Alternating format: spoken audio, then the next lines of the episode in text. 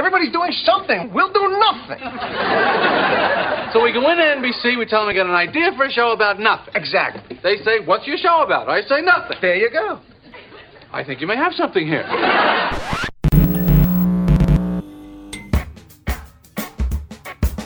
Acerca de Nada, un podcast de Diego Valle y Pablo Manzotti, donde hablamos de casi todo.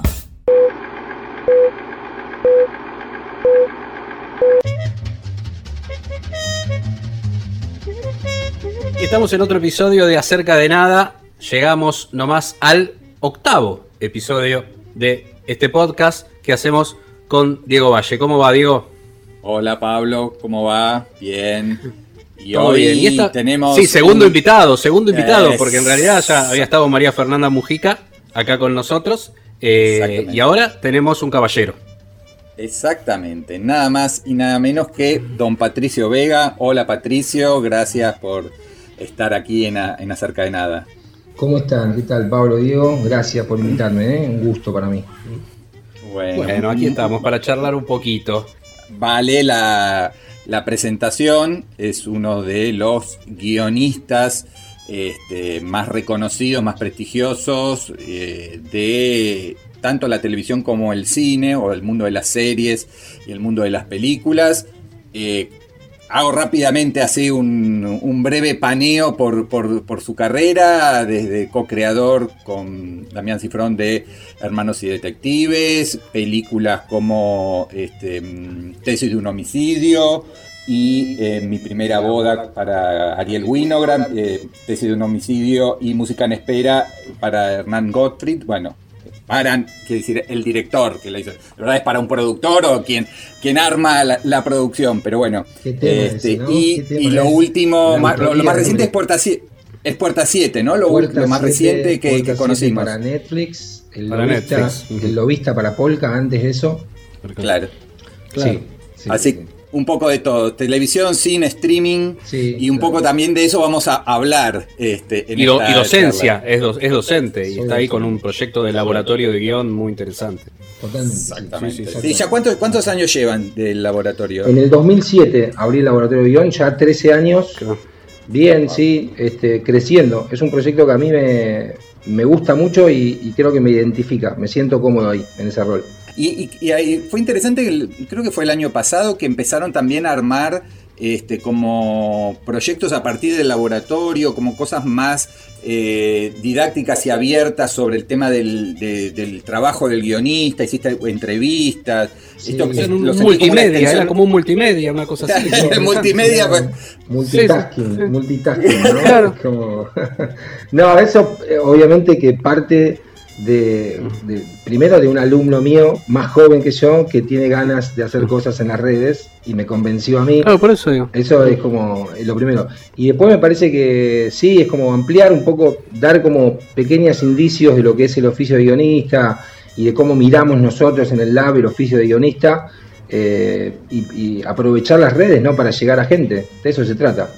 Y cómo, eh, justo estábamos charlando un poco en la, en la previa, antes de, de arrancar con la grabación del podcast, y yo le preguntaba un poco cómo había sobrellevado este, estos meses de pandemia a nivel personal, a nivel institución, laboratorio de guion, y cómo veía un poco el panorama general, que todos sabemos que es muy complicado, sobre todo para la industria audiovisual que tuvo este, un parate casi absoluto. Eh, Sí, bueno, mira, a nivel personal no entremos en intimidades, pero bueno, a nivel laboral, eh, digamos, justo el oficio de guionista es un oficio que implica trabajar solo en tu casa Claro. o en un espacio reservado para el laburo, eh, desarrollando guiones, ideas, escribiendo, o sea, pasando mucho tiempo frente a la computadora. Con lo cual creo que somos uno de los rubros que no se vio tan afectado por esta modalidad, ¿no? En el caso de la escritura de guion, yo creo que todo el resto de los rubros del audiovisual se vieron completamente afectados y, y detenidos. Quizás los productores son los que se mueven, ¿no? Entonces, en ese sentido, tuve suerte. Ahora, por primera vez, me alegro de haber elegido este rubro dentro de, la, dentro de, de todo el espectro audiovisual, ¿no? Pero, pero más allá de eso, sí, es, es eh, alarmante ver qué es lo que va a pasar, ¿no? ¿Qué, qué es, cuál es, dónde, ¿Dónde vamos a estar después de esto? ¿Dónde estamos ahora? ¿Y dónde vamos a estar? La industria audiovisual en general, el cine y la televisión. El cine es preocupante porque el cine depende de políticas nacionales, eh, depende de fondos, eh, depende de una rueda que se mueva, que es difícil, va a ser difícil volver a moverla porque está detenida absolutamente. Y la televisión, bueno, estamos frente a una, un cambio ya desde hace unos años de, paradigma, voy a decir obviedades, ¿no? Pero la televisión abierta, mm. Eh, o por lo menos la ficción en la televisión abierta, no va más, no, no, no, no tiene lugar, no tiene lugar, no tiene presupuesto para hacerse como, como merecería hacerse, y el público migró a, otras, a otros lados. El, público está en otro lado. El público de televisión abierta es un público que ve el vivo, ve el chimento, ve el evento deportivo, el talk show, el noticiero, no mucho más. Y, esto, eh, ahí va un poquito, ¿no? Eh, esto que estás comentando no solo tiene que ver con la pandemia, sino con un medio que venía mutando de alguna manera. La pandemia puede haber acelerado, puede haberle dado un toque distintivo, como para ponerle y, hacerlo didáctico. Yo te quería preguntar, eh, vos estuviste también en simuladores, este, formabas parte del equipo, ¿recuerdo? Entonces, no solo eso, después, bueno, la, idea ya de Hermanos y Detectives compartida con, con Damián. ¿Qué diferencias hay entre esa televisión, que en realidad no es tan vieja, pero que ya quedó lejana, entre trabajar un guion para proyectos como simuladores o como hermanos y detectives a lo que fueron estos últimos trabajos. Ponerle, si se quiere, esta última televisión, en el caso tuyo podía ser Puerta 7 o El Lobista. La, verdad que cambió muchísimo. Eh, en aquella época veníamos un poco de la revolución que fue Poliladron, ¿no? Poliladron cambió la televisión que venía hasta ese momento, se empezó a producir un poquito más al estilo cinematográfico, es decir, grabar en locaciones, grabar más a una cámara, ¿no? No tanto el, el estudio. Entonces eso cambió, modificó y trajo un montón de gente nueva a la televisión, a hacer ficción. Y si ustedes recordarán, en ese momento había cantidad de pilotos que intentaban entrar en, las, en los canales, porque así entró Polilano. Claro. Polilano llevó un piloto grabado y entró en el 13 y empezó, y bueno, Polka abrió su camino ahí. Entonces había un montón. Entre esos pilotos estaban de simuladores. Simuladores era un piloto que grabó Damián con sus amigos de la facultad y con los amigos actores. Este, ese mismo piloto fue el que salió como capítulo 1, o sea, estaba muy bien grabado. Y lo que queríamos todos en ese momento era tener una ficción, o sea, poder desarrollar, tener un lugar para desarrollarse, eh, llamémoslo artísticamente o autoralmente. Era un espacio real, ¿no? Había un espacio. Eh, pronto la televisión después empezó a transformar eso, pero en ese momento apareció Cupas, apareció Caetano haciendo lo suyo, apareció Cifrón, ¿no? Eh, Spinner, no sé, había un montón de gente haciendo cosas, gente que venía del cine y que se largaba a la televisión porque había un espacio, había una mirada, ¿no? Eh, se licuó. Yo creo que no hubo, no, no, no, sirvió para, estandarizar un modo de producción.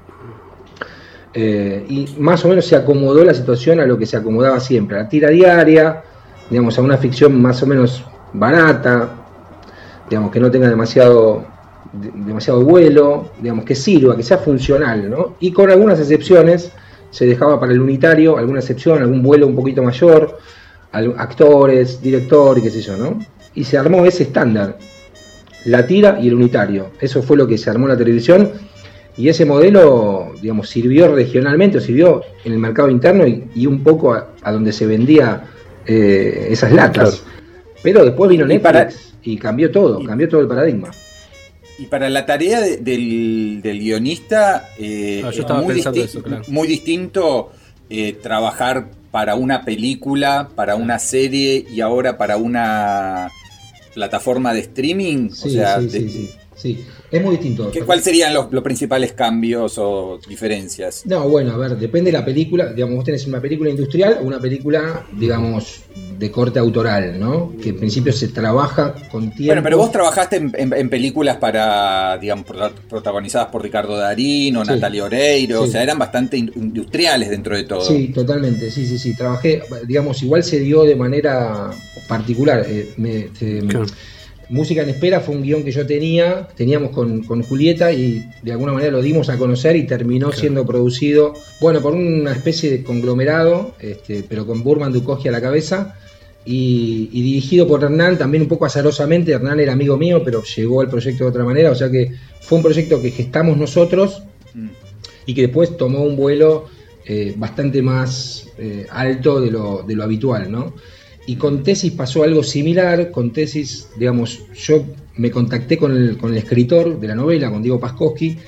Le pagué un. Funcioné un poco como productor al principio. Le pagué una especie de opción por el libro, por la novela eh, hablé con Hernán, que se copó con el proyecto, con Goldfried, escribí un, tratamiento, eh, después escribí una primera versión de guion y ahí se interesó, se lo di a Ricardo Darín y claro, dijo que sí. Entonces cuando dijo que sí Darín, se te abren unas puertas, claro. digamos, ahí se hace todo más fácil, ¿no? Eh, pero también fue, fue una cosa medio gestada desde nosotros que cobró, que tuvo un vuelo. Así como me salió esa, otras no me salieron, las tengo en el cajón. Si alguno las quiere, están ahí todavía, ¿viste? Porque tenés que tener un poquito de suerte en eso. o sea, eh, me pasó con Hermanos y Detectives pero, también. Pero no, es tan no es tan habitual que un, que un guionista tome tan, la iniciativa. Ahora quizás con la figura del showrunner, quizás no tanto a nivel local, pero sí internacional, el guionista guionista barra productor barra supervisor de proyectos, ha adquirido un poder y una dimensión. Pero esto que vos hacías de eh, casi agarrar de cero un proyecto y, medio que lo, empezabas a armar y después sí, por ahí se te sumaban obviamente productores que tenían que, conseguir la financiación y, armar toda la producción. Este, es, como que fuiste un showrunner por adelantado. Este. No, no sé si tanto, pero sí, digamos, que, digamos, me gusta tener un proyecto propio. Vos tenés como dos opciones como guionista. O te apropias de un proyecto que te proponen o tenés un proyecto propio. Tenés que balancear entre las dos cosas. Entonces yo me apropio de proyectos cuando me encargan un proyecto, en la medida en que puedo hacerlo, y genero proyectos propios con mayor o menor suerte, digamos, ¿no? En este caso los dos que te dije fueron los dos que me funcionaron. Bueno, Hermanos y Detectives también me funcionó en ese sentido, ¿no? Tuve también suerte de que Damián se interesó o sea, le conté en el bar medio informalmente de qué se trataba y se copó y me dijo, ¿querés que la produzca? Y bueno, sí, obvio. O sea, quizás si no me hubiera dicho eso estaría hoy todavía con la carpeta de hermanos y detectives. Pero yo creo que un guionista tiene que hacer eso. Yo incentivo eso en, los alumnos míos. Porque si no, sos un tipo que espera a que, a que te llamen. Y, y ojalá te llamen para un buen proyecto, porque si no tenés que hacer algo que no te va a gustar. Entonces, no es lo mejor eso. Me parece que tenés que tener algún proyecto propio. Y desde ya ahora hay una revalorización del guionista, por lo menos en, las plataformas y en, el circuito internacional, sí, digamos, se privilegia la narración. Entonces, quien se encarga de la narración en principio, en una primera instancia, es el guionista. Con lo cual, creo que sí, las plataformas hoy miran quién escribe. Y, en esa mirada, me, voy a tomar una cosa interesante que dijiste eh, de, las preguntas anteriores en, la respuesta, eh, vos decías, eh, bueno, ahora cambió, se acercó en esta mutación que yo te preguntaba de la televisión y me, decías que es así y que uno de, de los aspectos que eso también se ve en la televisión de Hollywood, de hecho, en la industria televisiva, que es desde ya que es otra, otra escala, otra envergadura, la migración de directores de cine y que encuentran un espacio creativo y libertad y que esto sucedió acá en Argentina en un momento que ya son varios años atrás, vos lo citabas de hecho en la década del 90. El, ¿Cómo cambia respecto de ese lugar, esa cosa de el cambio de envergadura en la producción, el lugar del guionista? Y voy a una cosa técnica muy concreta. Vos incluso recién hablabas de hermanos y detectives como una idea germinal tuya. Eh, todos los episodios de Hermanos y Detectives arrancaron con un plano secuencia. Todos arrancaban con un plano secuencia. Eh, y tremendamente logrado era eso. Eh, ¿Cuánto había de lo tuyo ahí? ¿O era Damián interpretando lo que vos escribías? ¿Cómo es eso? Por ejemplo, y de ahí vamos a todo lo demás. Al lugar del guionista en la puesta en escena, en otros aspectos. No, con Damián, Damián este, labura mucho el guion. O sea, se detiene mucho, mucho tiempo en el guion. Mucho. Claro. Mucho más que cualquier otro que yo haya conocido, en el buen sentido. Ah, mira vos. Porque, porque él filma lo que escribe, no, no está en el set para buscar. No, él busca que el plano que tiene en la cabeza salga como él lo tiene, pero no busca alternativas, él filma lo que escribe, entonces se detiene mucho en la escritura. Él encontró eso del plano secuencia en el primer capítulo y después lo repitió como formato. Pero no es que estaba Claro, planeado. No estaba planeado. Después se dio cuenta de que le parecía bueno, que quedaba bien, le daba una marca y lo repitió y lo hizo. Pero lo que está. Lo que está filmado es lo que está escrito. O sea, laburamos mucho y laburamos mucho sobre el género. Incluso nos divertimos pensando ahí. El primer capítulo de Más Detectives es un homenaje a Columbo, digamos, esa cosa de Claro. el asesino cometiendo el crimen detalle por detalle, Claro. que luego va a ser como eh, revisado por el, por el detective, ¿no? Y, y- y desarmado y desarticulado. Es, es el, de, el de Luis Machín, El de Luis Machín, exactamente, sí. que es Muy- genial. muy Un abrazo grande a Luis Machín. Un genio. Sí, sí, sí, sí. un genio. Sí, Sí, entonces, es bueno, sí, buscamos, y hay uno de cuarto cerrado, hay uno más a lo de Palma, hay uno más Claro, Hitchcock, hay uno claro. más, ¿no? Sí, eso sí, eso está claro. Ah, mira vos. Y eso lo pensaban en conjunto, Sí, digamos. sí. Vos como guionista y yo Sí, sí, sí, sí, sí, sí. Horas y horas sentados en un bar. En varios Bueno, bares. Eh, Eso es lo que no hay, ¿viste? Porque vos decías que Claro, la, la claro. tarea del guionista es, es tal cual ahora en pandemia, pero no hay bar. Bueno, ahora volvieron. Eso es lo que extraño, el bar, porque soy Claro, muy de bar, como sí, todo sí. escritor, viste, va al bar, sí, sí, soy muy de bar. Y a- hablando un poco de eso, en, justamente en, en el momento en el que vos eh, empezás a trabajar fuerte en televisión y en cine, hubo como una especie de tendencia del nuevo cine argentino en el cual la tarea del guionista estaba un poco más desdibujada o no tan... porque no, no era importante tanto el cine narrativo, la trama, la construcción, sino que había una cosa como más autoral y más de, observación y bueno, eh, fue como una de las marcas, por lo menos de ese cine más independiente que viajaba a festivales. ¿Cómo, cómo te sentías vos, que venías de otro, de otro lado, y, y cómo te fuiste enganchando con, bueno, con toda es- esa generación de, de- de directores? A ver, yo estoy, digamos, a favor de que el director, de la idea de que el director es finalmente el que toma decisiones que condicionan absolutamente la película. O sea, digo, no, no, darle la autor le doy la autoría, si me, si me apretás un poco, le doy la autoría al director desde ya, ¿no? También creo que, así como trajo muy buenas cosas Los Caídos del Cinema y su teoría del autor, trajo malas, que es que cualquiera se cree autor de films, ¿viste? O sea, cualquiera que hace una película eh, y, que- y escribe, o sea, si además escribe el guion, ya es autor, ya es casi, casi es Godard, ¿viste? Entonces, un, un pibe debutante que escribió su guion y hace su película, se siente que tiene que ganar Cannes, por lo menos. Entonces, contra eso es difícil de hacerles ver que, que hay una estructura, digo, o sea, nadie, nadie grabaría un álbum, eh, un disco sin saber música, nadie haría una casa sin ser arquitecto. ¿Por qué alguien hace un guion sin ser guionista? Es algo que no termino de entender. ¿Por qué? Porque además, después en el rodaje, vos no iluminás, vos llamás a un director de fotografía, porque vos no sabés iluminación, y no actuás, llamás a un actor. ¿Por qué no llamás a un guionista para que estructure narrativamente una historia? No, porque parece que se pierde autoría. Ahí hay algo como medio angurriento de pensar que si yo no escribo mi guion, no soy autor. Vos sos autor por otras razones, si sos realmente un, puesta, un puestista en escena, eh, un director. Bueno, entonces hay algo ahí que se confundió.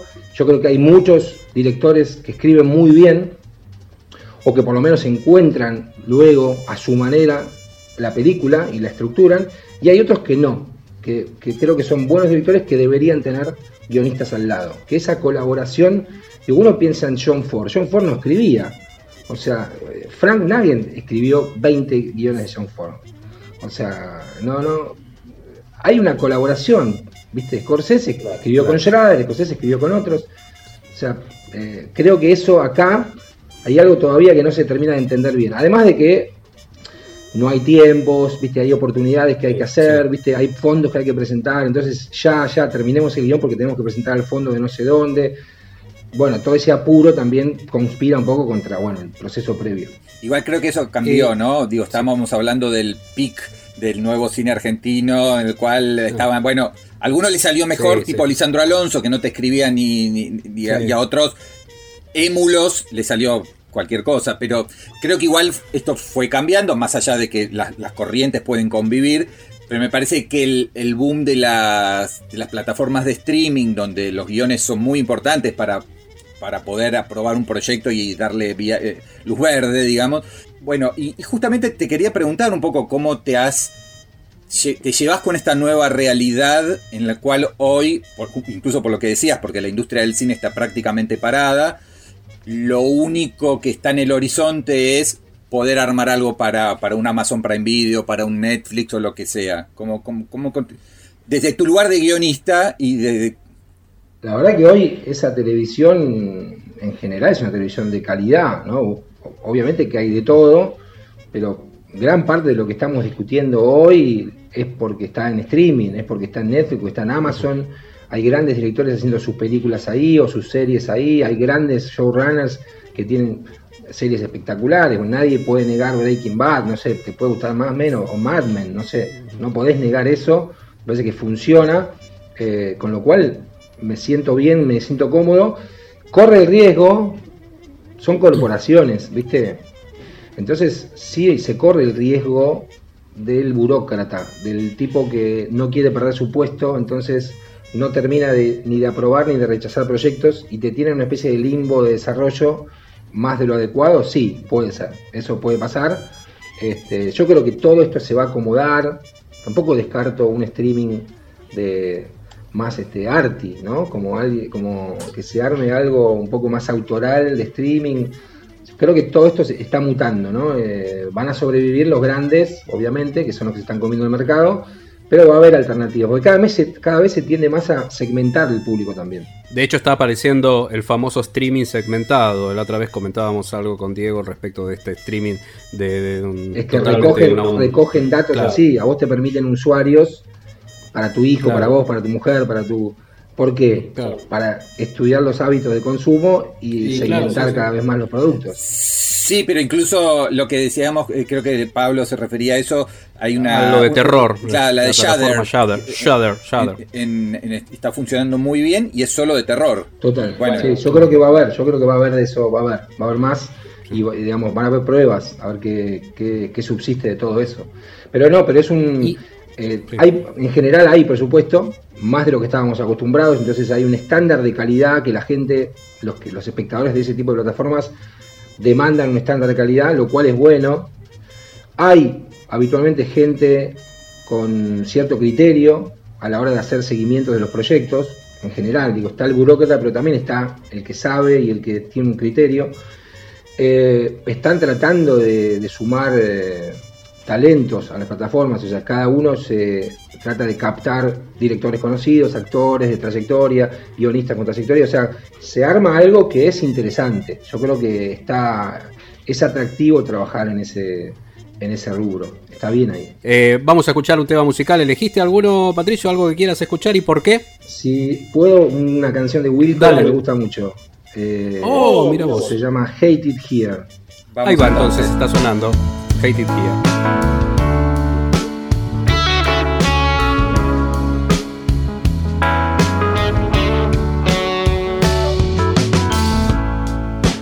try to stay busy.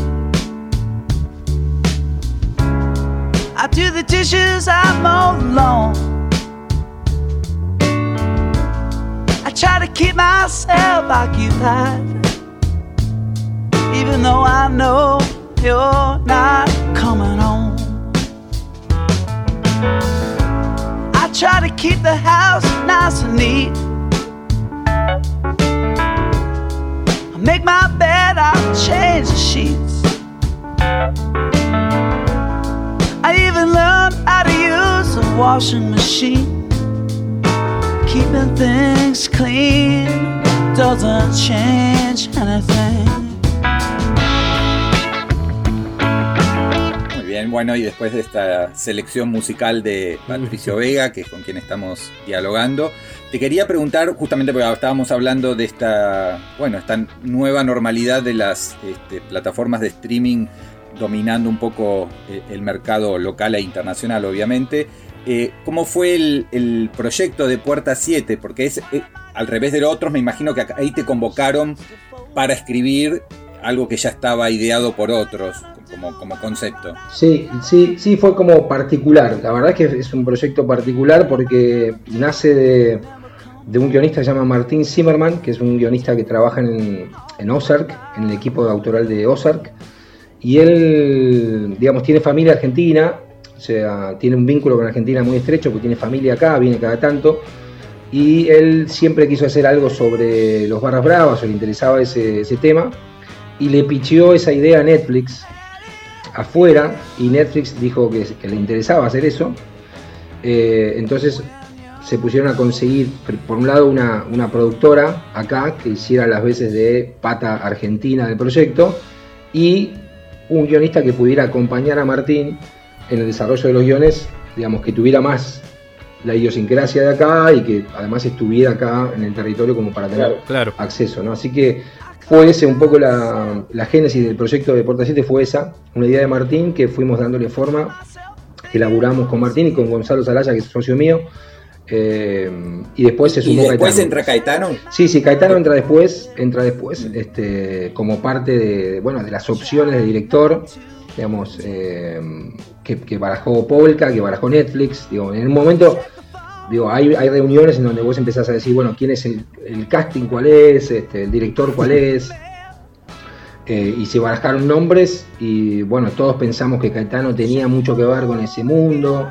eh, y que podía entender ese, ese tono, así que bueno, en general estuvimos todos de acuerdo en, en llamar a Caetano, que después bueno, trajo su equipo también y todo. Y los controles, la relación, cuando se trabaja con algo tan grande y quizás más burocrático como es Netflix, es distinto a la relación por más directa de un WhatsApp, un llamado al productor local. Sí, nada que ver, sí, nada que ver. O sea, como, eh, digamos, la- el- el- lo que yo tenía, la- por ejemplo, el lobista que hice para Polka, el lobista era eh, llamar a Adrián y decirle, che, es esto, esto y esto, y él que me devolviera un audio, eh, y después ya estaba, y yo seguía y tenía libertad.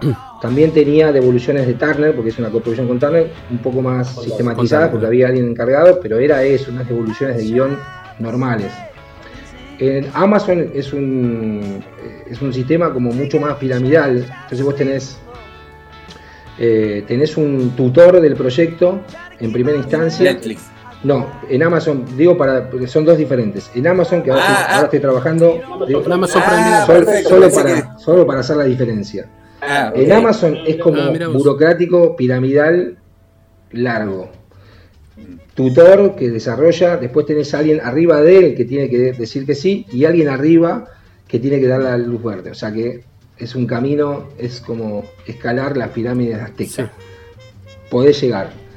Y Netflix es un poco más corto. Digamos, hay alguien, digamos, con poder de decisión, que lee los guiones, hace sus notas, devolución y eventualmente tenés una especie, esto, un Zoom, un call con todos, donde se intercambian opiniones y sí, hay cosas que define esa persona y cosas que vos podés negociar, como con todos los productores.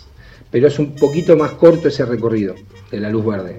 O sea que son dos modelos, modelos en los cuales, digamos, opinan, opina gente. HBO yo no trabajé, pero tengo amigos que sí, también hay mucha gente opinando, hasta que al final, digamos, tenés esa luz verde que te aprueba. Y esto en todas las etapas, en la edición también.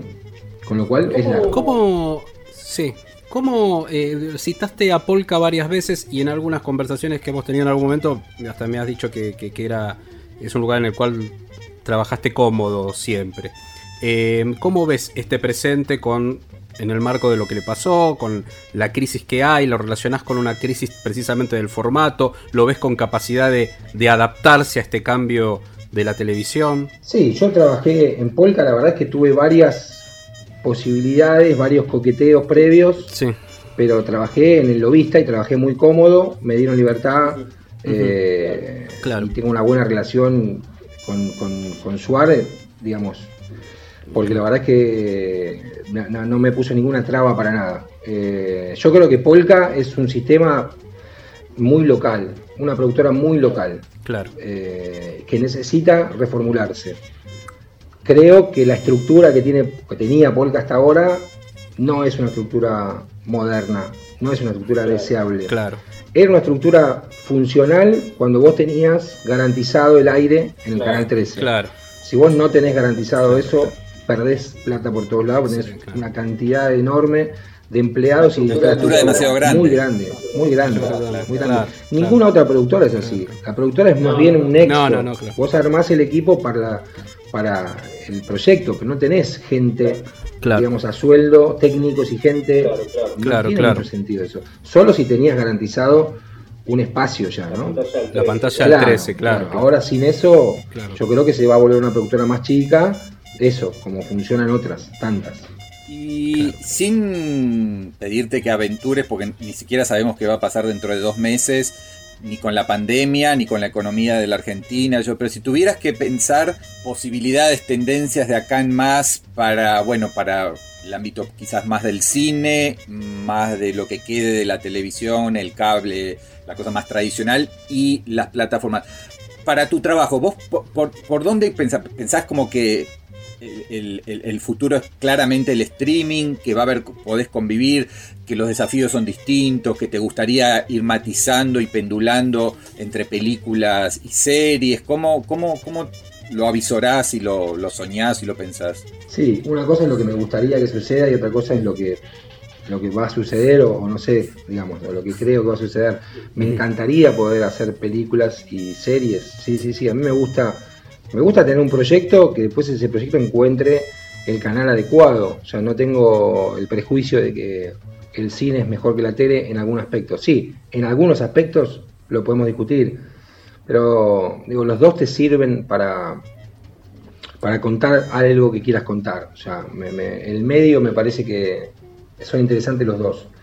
Veo el cine complicado, veo que necesita de, de políticas eh, muy, muy, muy claras, de incentivos, de fondos, de un funcionamiento eh, transparente y menos burocrático, y lo veo difícil. En el corto plazo veo que eso es difícil. O sea, no sé cómo qué va a pasar. Yo creo que habría que tender a hacer películas de presupuesto moderado eh, y digamos quizás menos cantidad porque hay una sobre eh, oferta de películas eh, argentinas que no tienen lugar después, no hay lugar donde mostrar esas películas. Bueno, el, problema que todos sabemos de distribución, de exhibición, digo, ¿dónde están las películas argentinas? No, no, no, hay muchas más de las que puedo ver y no sé ni dónde buscarlas. Ese es un problema. Entonces creo que hay que ordenar eso y creo que la tele va a estar dominada por los streaming, seguro, está siendo dominada por los streaming.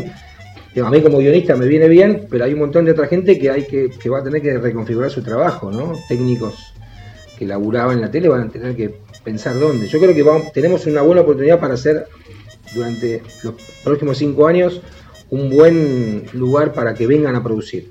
Si se ordena un poco la economía y hay una cierta estabilidad, cualquiera querría venir acá a producir series, cualquiera. O sea, porque tenemos. ¿No haría falta también algún tipo de incentivos como la tienen muchísimos países Totalmente. que hoy están explotando de producciones? Totalmente, sí, sí, sí, claro, eso es lo que hace falta. El Uruguay lo tiene, Colombia lo tiene, claro. México también. Sí, sí, hace falta eso. Pero bueno, viste que nosotros tenemos prioridades. Eh, tenemos que apagar tantos incendios en Argentina que, bueno, te queda el último. Este, literales, ¿no? Incendios ahora literales también. Pero tenemos, sí, tenemos sí, que apagar sí, incendios que, qué sé yo, siempre el audiovisual queda para lo último. Queda, claro. queda muy, muy. Yo entiendo, digo, a veces no es prioridad frente a otras cosas que son realmente digamos, de, de, de, solución necesaria rápida, pero bueno. Lo que pasa es que si, de verdad si uno pudiese explicarle a los legisladores o a los funcionarios que si vos devolvés una parte de la inversión, te viene muchísimo y te traen dólares, que es lo que en este momento la, claro, podría ser hasta un muy buen negocio si se lo explica bien y se lo arma de una sí, manera lógica, sí. porque además incluso Argentina es barata en este momento coyuntural Pero, para producciones, de, podría venir a firmar, digo, como existen hubs en Madrid o... Pero claro, claro, desde ya, desde no, ya es no, y barato. tenés la ventaja de las, las famosas locaciones de Buenos Aires, el mapa de locaciones de Buenos, Buenos Aires. y de Argentina, claro, toda, aquí todo, puedes hacer lo que quieras acá, puedes hacer eh, el Tíbet, como hicieron alguna vez, puedes hacer... Sí, sí, sí, eh, vinieron a, a filmar DiCaprio, vino a filmar como si fuera el polo, puedes filmar lo que quieras acá. Cualquier cosa. Sí, sí, sí, sí, es una lástima, pero es verdad, y además sería una industria que podría traer dólares, es verdad. Puede traer, ya que necesitamos para las reservas. Es una industria, y sí, es una industria Podemos traer dólares. Avisémosle, Alberto.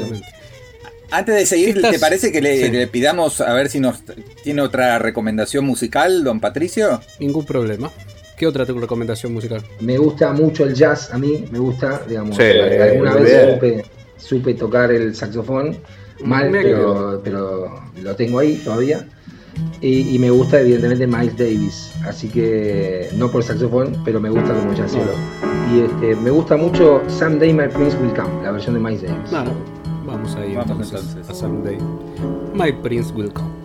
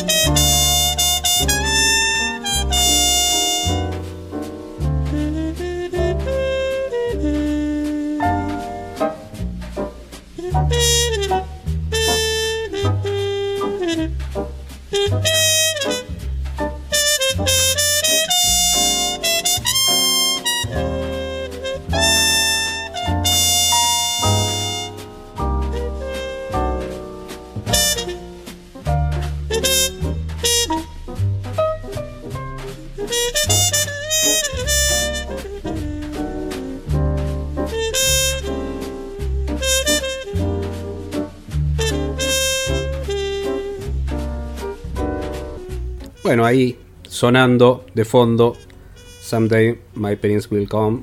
En este caso, la versión de Miles Davis. La vamos a usar de cortina, de paso, lo que queda, esta colita. Y, y vamos a pasar a lo, a, lo más, a lo más grato, como para ir cerrando. ¿Qué te gustó? ¿Qué estás viendo y qué te gustó de este año pandémico? Me gustó Normal People, me gustó mucho. Eh, Ah, mirá vos. Sí, sí, me, me- me enganché mucho con Normal People. Eh, me gustó The Morning Show también, eh, que creo que es del año pasado, no estoy seguro. si Es del año pasado, sí, pero no importa, no importa. Yo la vi este año. Eh, Claro, sí, sí, Parece que está muy bien, me está muy bien escrita.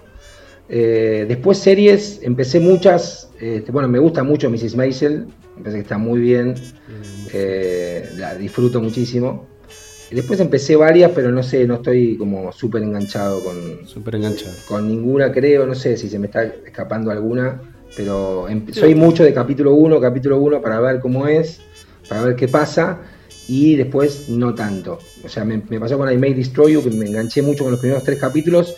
Y después se me fue un poco la serie. No me interesó tanto para dónde iba o cómo iba para ese lado. ¿Qué te interesa Bueno, cuando estamos- ves una serie? O sea, porque se habla un poco de, de ciertas fórmulas, de ciertos Claro. formatos, este, que se repiten con, obviamente, con, con matices y cambios. ¿Te, te interesan justamente series un poco más disruptivas? Hablabas, obviamente, de- del clásico este, Breaking Bad. eh, no sé, ¿te interesa más? Mira, para mí, Algo- para mí tenés que tener un buen personaje.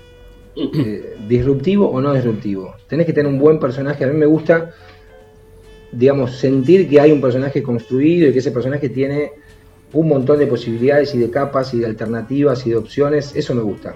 Y después me gusta que haya una voz, que haya algo que yo sienta que es particular. Viste, que es que no lo vi. Eh, después hay series que me enganchan más desde, ah, qué bien que escribe, ¿no? Qué bien que resolvió esta escena, qué bien, qué buenos diálogos, yo qué sé. Vi la película de Sorkin, que me gustó mucho, pero quedo, claro, quedo como obnubilado por cómo resuelve ciertas escenas con diálogos que me parece extraordinario. Entonces, un poco me, me, me nubla la técnica en el caso de Sorkin, ¿viste? Eh, Está esa Y cosa quizás de... porque vos, vos estás muy atento a esas Sí. cosas y quizás Claro. el, el espectador común mira todo, mira el conjunto, ¿no? Sí, eh, eso, bueno, es eh, imposible no, no tener ese- esa deformación, digamos, ¿no?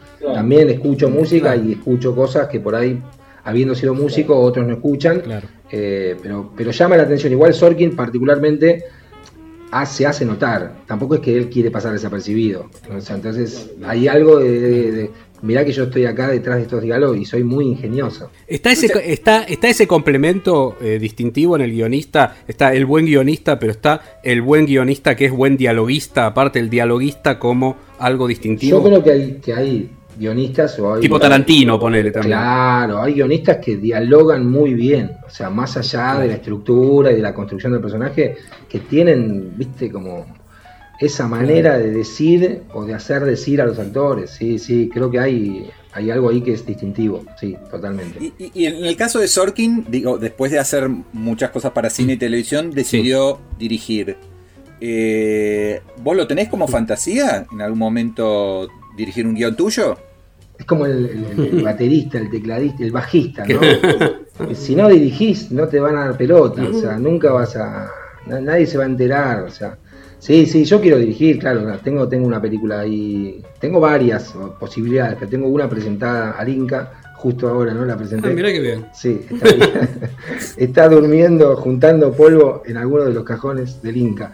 Pero sí, tengo, tengo, tengo esa fantasía, siempre la tuve, digamos, me acomodé al guion porque me llevó un poco la situación, digo, tuve mucha suerte, empecé a trabajar con los simuladores como, digo, como equipo, Claro. parte del equipo, y un poco eso me, me- me posicionó, me dio, me dio la confianza y dije, bueno, voy por acá que me gusta también, me gusta estar escribiendo y eso. Pero sí, tengo, tengo la, la intención, las ganas, la fantasía de dirigir, sobre todo de, de tener el, llamémosle, digamos, el control sobre lo que quiero decir. Entonces hay un Claro. punto en el cual eso lo lográs si dirigís. Si no dirigís, se te escapa, se te va, se te, un poco se te pierde, ¿viste? Bueno, estás en el camino de Sorkin. Sorkin hizo hace muy poco su primera película. Y sí. Y, eh, y tiene unos años, vos tenés 50, así Me que. convenzo estás ahí. con eso, me voy es un buen momento, sí. En lugar de Era más mirar- grande que vos. En lugar de mirar a los jóvenes talentos, miro a los viejos Claro, talentos y me convenzo. Claro, claro, claro. Y sí, ya, Sí, sí. ya, ya no podemos ser jóvenes promesas, No, o somos está. tristes realidad, Sí, tristes realidades, o, pero ya jóvenes promesas no. Ya pasó, Entonces, ya pasó. quedó en el pasado, quedó Sí, en el señor. pasado. Así. Patricio, muchísimas gracias. No sé, Diego, vos si querés agregar alguna más. No, me, me si no, se- miles, miles de preguntas, pero bueno, si Sí, no tendríamos que hacer una sí. serie de podcast. Este, Claro. me parecería- eh, no, le, le hubiera preguntado un poco cómo Pero se sí, trabaja hoy en, en los bueno, famosos vamos ahí, dale. lo- los, los writers room, ¿no? Esta cosa de que las series son tan grandes, eh, tienen tanta presión, tienen tanta velocidad en los plazos, que ya hoy el trabajo de son equipos de guionistas supervisados por una especie de gran guionista showrunner. Todo y sí, sí. eso- Sí, visto así parece como que tenés esclavos trabajando en el sótano escribiendo para vos. No, no, pero no, no, no funciona así. No, no. En el buen, cuando funciona bien, es una, es una colaboración. Es una colaboración estrecha Claro. con gente talentosa. O sea, no tenés que tener coreanos, perdón por los coreanos, ¿no? Pero Sí, sí, sí. escribiendo. Esclavos, No tenés, no tenés que tener este, indocumentados escribiendo en tu sótano. Tenés Claro. que tener gente talentosa en la que vos confías y que además te aporte cosas que vos no podés tener. Ese es un equipo autoral. De hecho, en los equipos, digamos, en general, cada uno escribe un guion. No es que, digamos, no es una fábrica. Acá había un método de escritura de guion que es muy diferente, que es medio como de montaje en serie, medio fordiano, de tiqui tiqui tiqui, uno que hace la caja, el otro le pone el moño, el otro le pone la etiqueta. Allá no es así. Allá se arma una colaboración real, donde hay semanas que se piensa la serie entre todos y luego cada uno va compartimentando su Claro. propio guion y lo va compartiendo con el resto. A mí me parece un buen método. Sí. Y además eso permite que los buenos guionistas de los equipos después, digo, el, el caso de Better Call Saul y que yo, ¿no? Total. El caso de Vince Gilligan, sí, seguro. Claro, Vince Gilligan es el caso que viene de los expedientes secretos X. Ese es el mayor aporte que ha hecho Chris Carter a la televisión en general. Toda la, los expedientes secretos X y toda la cantera de talentos que salieron de ahí, exactamente. Sí, absolutamente. Bueno, a ver, digo, cambiando lo que haya que cambiar. En el equipo autoral de los simuladores, Claro. digo, estaba Ahí está. Gustavo Malajovich, que, hoy, que escribió una novela excepcional que Sí, es El Jardín sí, de sí. Bronce, que se hicieron tres temporadas. Sí. eh, y Marcos Osorio Vidal, que hoy es uno de los guionistas digo, más prolíficos de la Argentina. Sí, sí, o sea, eh, algo, Damián algo tenía, algo, algo Sí. vio, digamos, en el equipo. Una visión. Buenísimo. Bueno, ahí está. Este, lo volveremos a, invi- a invitar en Sí. las próximas temporadas de Acerca de Nada, si es que existen. Este, Sí. Pero este, muchas gracias, Patricio, por, por haber estado. Gracias a ustedes. Por tu generosidad y buena onda. Gracias. Gracias a ustedes. Gracias, Patricio.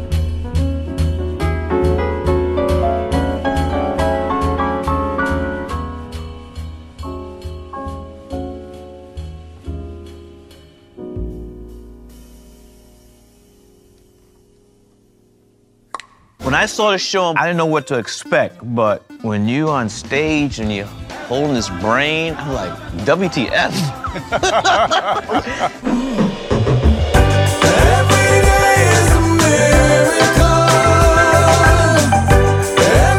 Y ahí escuchábamos la palabra de un señor director, el señor Spike Lee, que es el director detrás de el registro, si se quiere, de este American Utopia, que es el espectáculo en el cual está, se basa, digamos, el espectáculo teatral en Broadway y en todo el mundo. De hecho, estuvo en Buenos Aires también, de David Byrne, en el cual se basa su último trabajo también, ¿no? Su último trabajo discográfico. Y explicaba eso, de alguna manera, esa impactante primera escena en la cual eh, de, David Byrne aparece hablándole una suerte de Hamlet moderno, pero no a una calavera, sino a un cerebro, ¿no? Y habla de las diferentes partes del cerebro en términos de la apreciación de la realidad de un ser humano. Ese es el inicio de este American Utopia que nos tiene reunido y que emitió en los Estados Unidos HBO con dirección de Spike Lee.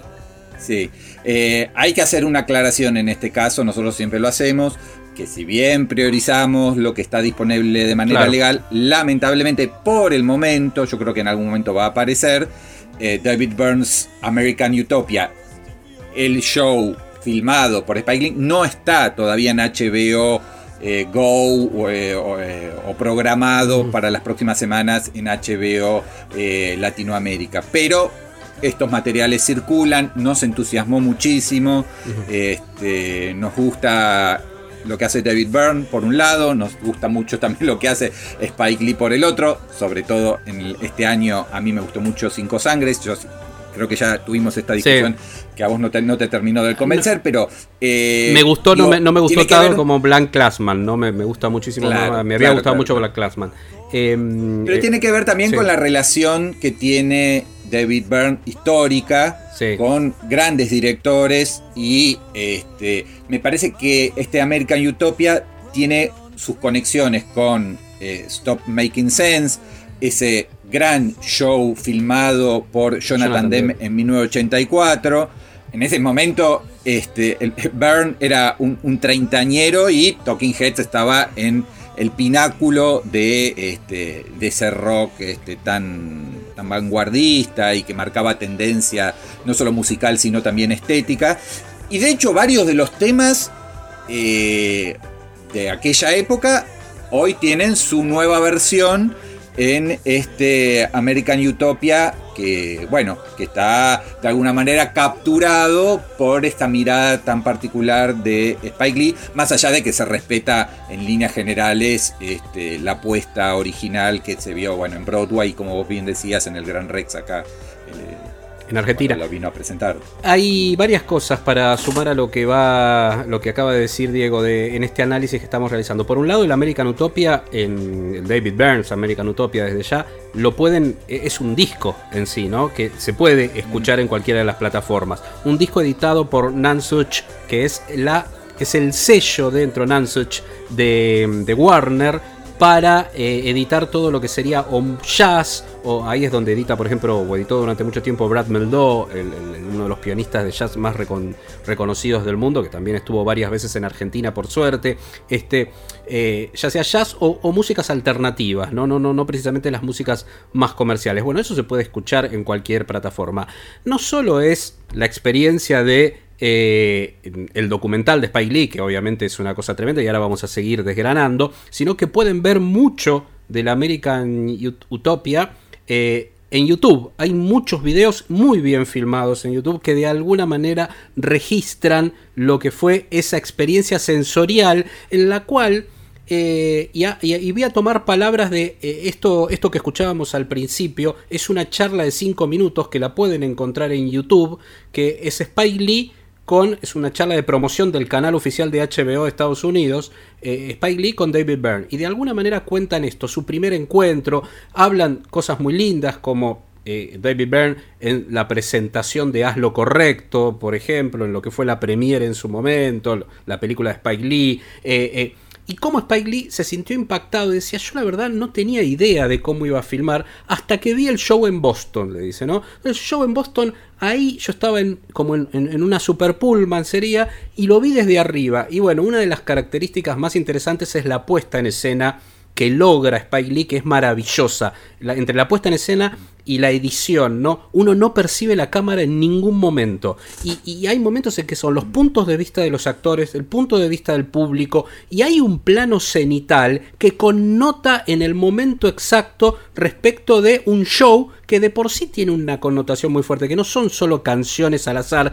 sino que hay toda una reflexión respecto de la historia contemporánea del ser humano y de cómo el ser humano se posiciona frente a esa historia, frente a la tecnología, frente a la guerra, por ejemplo, en el siglo XX, frente a todo eso, la respuesta que da y cómo de alguna manera esta utopia, que eso lo dice David Byrne, no estamos viviendo una utopía, pero tratamos de recrear esa utopía artística, si se quiere, en el escenario y la verdad se siente muy bien. ¿Te parece que escuchemos uno, un fragmentito de uno de los temas de, bueno, del disco original y de la, del, del show en vivo? Vamos entonces con American Utopia, David Byrne.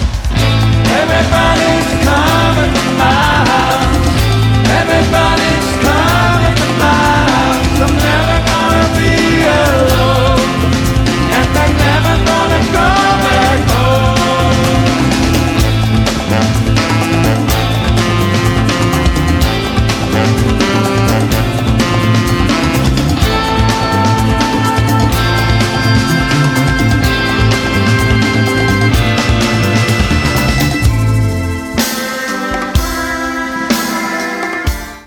Bueno, y seguimos hablando un poco de American Utopia, este, el disco barra show barra documental.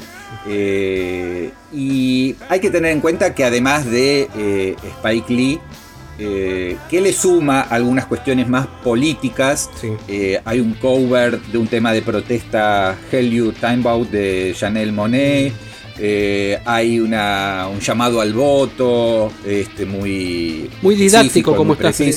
Por un lado es Sí. explícito y por otro lado es muy didáctico cómo utiliza. No, y en un momento creo que, que dice, "Ah, hay, hay una mesita Sí. ahí para que a la salida de... de- Claro, del no, para que vos tengas, él explica, para que ustedes tengan el compromiso, que es una experiencia, eh, David Byrne forma parte de una asociación que de alguna manera llama al tema de comprometerse con el voto, no tanto por quién votar, más allá de que está implícito en este caso, sino a comprometerse Pero, en el ah, voto, a Pero votar. habla incluso también del, de- de- del voto local. Del voto local, también en tu, claro. en tu ciudad, en Sí, tu sí. comunidad. ¿no? Exactamente. Que participes. Y, y Eh, esto de comprometerse no- a votar, sí, sí, sí. y- Totalmente. Eso por un lado, ¿no? Sí. Y el tema de protesta contra la represión, represión. policial, este.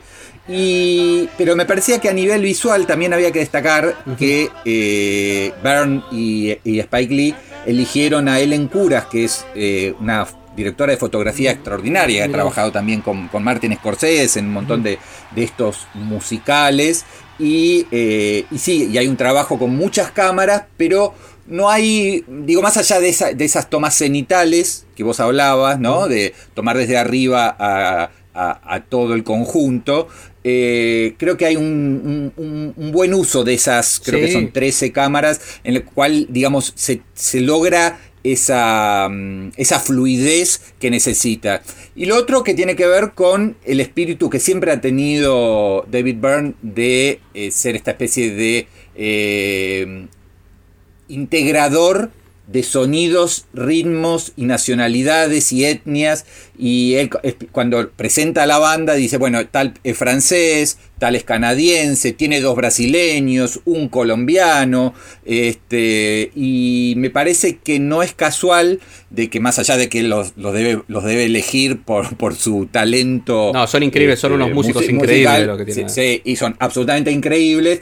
Así, ¿no? Tocando sin micrófonos, descalzos. Hay toda una cosa como muy, muy despojada y con el mismo eh, traje. Y acá me acordé de que está con su traje gris, que es el mismo que usaba en Stop Making. Sense. Este, tiene que ver con esta idea de unir eh, diferentes sensibilidades y diferentes geografías, más allá de que él es el claramente el, el creador y el director de orquesta. No quiero dejar pasar este momento, el momento de eh, en el cual eh, él hace un llamado y, de alguna manera explica el porqué de la inserción de un tema de Talking Heads, con que hay igual, que es el Isimbra. Isimbra es un tema de un, de un disco eh, excepcional de Talking Heads con el que cierra la década del 70, que es Fear of Music, y, y que de alguna manera muchos lo consideran como el disco más experimental de, Talking Heads, yo también, uno de mis favoritos.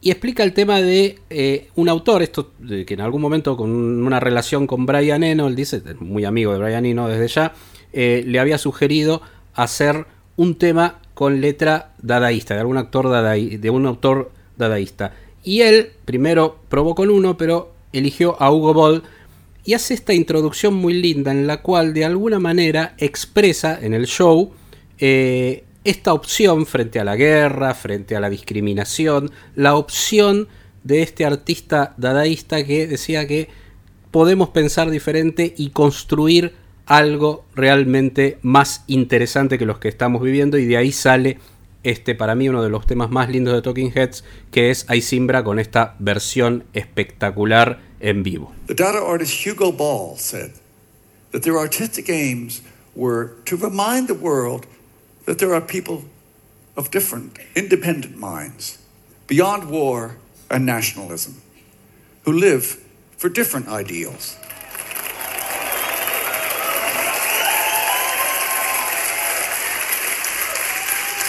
Hugo Ball wrote the words to this next song.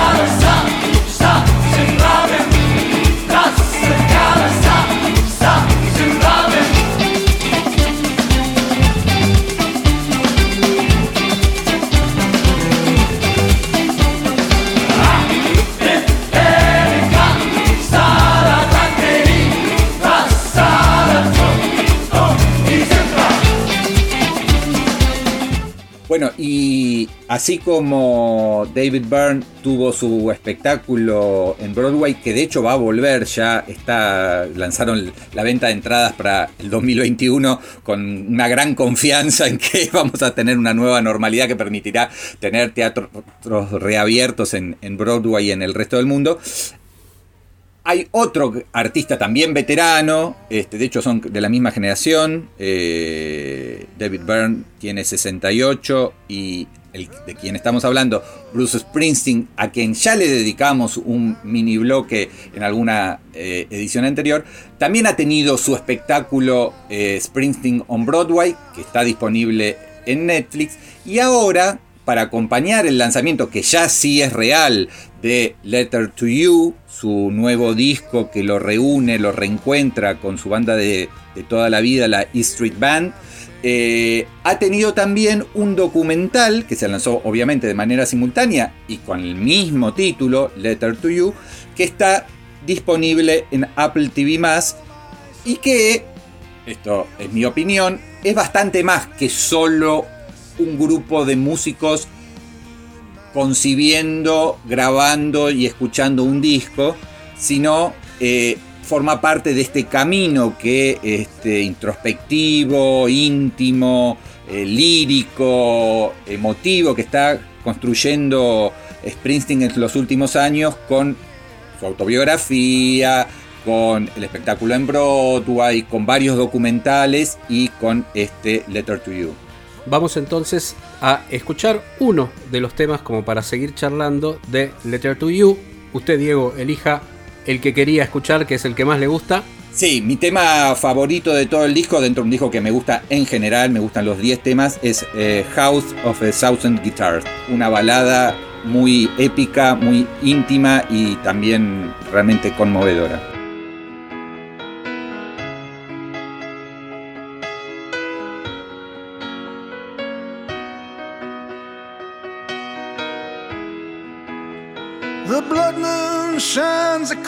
The veil. Bells ring out through churches and jails. I tally my wounds and count the scars. Here in the house of a thousand guitars, the criminal clown has stolen the throne. He steals what he can never own. May the truth ring out from every small town bar.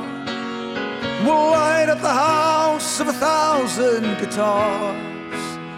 Well, it's alright, yeah, it's alright. Meet me, darling, come Saturday night. All good souls from near and far. We'll meet in the house of a thousand guitars.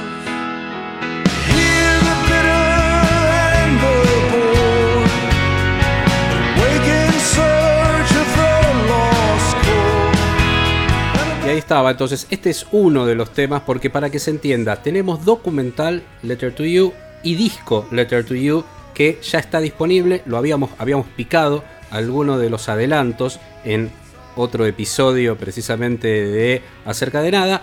Ahora ya podemos hablar de que es un disco maravilloso, literalmente está entre lo mejor de Bruce Springsteen, lo cual también nos hace pensar en esto, en la madurez artística, ¿no? De un tipo que ya había alcanzado la madurez artística, pero que con 70 años saca Western Stars el año pasado, también no solo por nosotros, sino por la crítica especializada, considerado uno de los mejores discos de la carrera de Bruce, o a la altura, mejor dicho. Y este directamente es un Born in the USA, y de alguna manera el documental es eso, es un homenaje a la amistad, a la E Street Band. Por eso, de alguna manera, registra el mismo proceso. Es la E Street Band vuelta a tocar en vivo, que no sería el concepto de vivo, sino en directo, ahí todos juntos y grabando, casi les diría, en unas primeras tomas el disco, como se hizo con Born in the USA.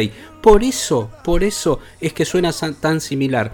Y es realmente muy conmovedor el documental en un riguroso blanco y negro, pero lejos del cliché, porque se ve en todo momento en el lugar donde están reunidos, que es ese estudio de grabación que tiene Bruce Springsteen, que se ve la, nieve que cae detrás de, de los vidrios, de los cristales en pleno invierno, la intimidad, eso da todo un clima, un clima de, de, que, de acercamiento, la misma voz en off de Bruce Springsteen en los momentos en que no se ve el registro de las canciones, hablando de estos son poco más que mis hermanos, es la gente con la que he intercambiado palabras por más de 40 años. Sí, sí, sí. Es, es por un lado un tributo a esos 45 años con la, con la Street Band. Es también una reflexión, como ya viene haciendo en los últimos discos, sobre la muerte, La muerte, sobre claro. la pérdida, sobre el dolor, porque, porque obviamente ya hay dos integrantes, este, Clarence Clemons y, y Danny Federici, que, que murieron, ¿no? Dos eh, eh, integrantes originales de la Street Band. Pero creo que en este caso le pegó más eh, el hecho de que él tenía una banda explica bien la Sí. historia y después canta uno de los temas en los créditos finales, que se llamaba The, The Castles of Freehold.